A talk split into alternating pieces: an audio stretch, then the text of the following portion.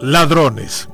El diputado Sgaif desvendió a tres acusados de serlo, afirmando que aunque lo sean la mayoría colorada, no permitirá más que intendentes con comportamientos cleptómanos sean apartados de su cargo. Se salvaron y con la de Valenzuela la culpa la tuvo un humilde albañil que lloroso no entendía los cargos. Se roba mucho en este país desde la función pública demasiado al punto que los bancos internacionales que prestan plata al país están espantados por el perjuicio que ronda los 2 mil millones de dólares anuales. Casi un 15% del presupuesto general, el doble del presupuesto de educación y salud. El actual gobierno lo reconoció, pero apenas en un mes decidió consolidar el sistema antes que dinamitarlo.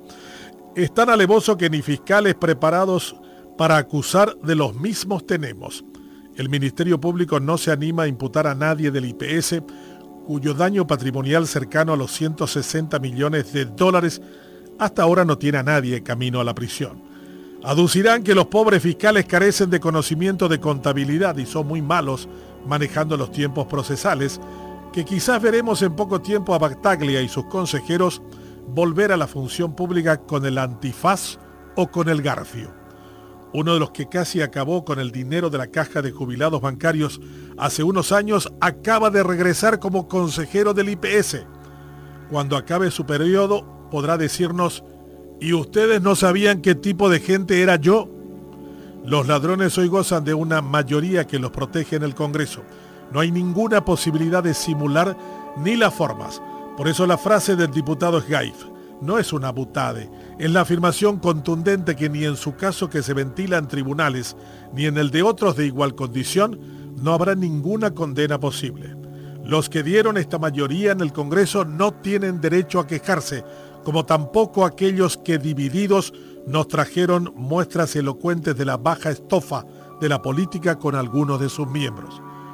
Una de ellos celebró su paso a la bancada mayoritaria dándole un cachetazo a su mentor paraguayo Cubas, que ni con el consumo de pastillas puede asimilar la traición de la canalla. Si creíamos que habíamos visto todo en la democracia paraguaya, nos equivocamos. Desde los autoritarios como Argaña, Oviedo, Duarte Frutos, hemos pasado al reino del dinero, cuyo autoritarismo acabó con todo, incluida la vergüenza de admitir defender a los ladrones con uñas y dientes que lo exhiben como blasón. No vamos a salir de esto sin una gran revolución cívica que envíe un poderoso mensaje de malestar con la cleptocracia en la que vivimos. Nada de lo que se haga mal tiene un costo y mientras se gana tiempo culpando a los ladrones de la antigua administración, asumen nuevos piratas con patente de corso a atracar la administración pública a cara descubierta. Los anteriores lo hicieron con tapabocas, aprovechando la pandemia incluso para robar mejor. Estos se ríen, se mofan y se exhiben orgullosos de su acción depredadora. Lo peor de este escenario que puede consolidar la idea de que la política es solo la oportunidad para robar y quien no lo hace es un tonto de capirote. O que nada tiene un costo en democracia, porque todos en cierta forma son cómplices del atraco a los cofres del Estado. Y que incluso por su labor merecen un aumento de sueldo, como lo planteó el Ejecutivo al Congreso en su presupuesto. El mensaje que envían es que debemos agradecerles la sacrificada tarea de trasquilar el dinero de todos sin ningún costo ni sanción. Este puede ser el gobierno del mayor robo en la historia democrática paraguaya. Actúan sin pudor, afirmando claramente sus propósitos. Ante la menor insinuación de control, le reventarán con su mayoría mientras distraen a los tontos con acalorados debates sobre la ideología de género. Para esconderse incluso del control ciudadano han decidido diputados y senadores parlamentar a la misma hora, de manera tal que la sobreoferta de circo, chabacanería y mal gusto haga que todos decidan apagar el televisor y desengancharse de sus mandatarios. Los ladrones están en su mejor momento y lo proclaman orgulloso.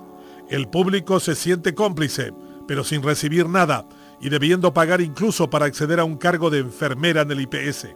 Los ladrones de cuello blanco y de otros colores han decidido ir a la yugular de todos porque se saben impunes. Solo queda una imposible rebelión cívica hasta ahora.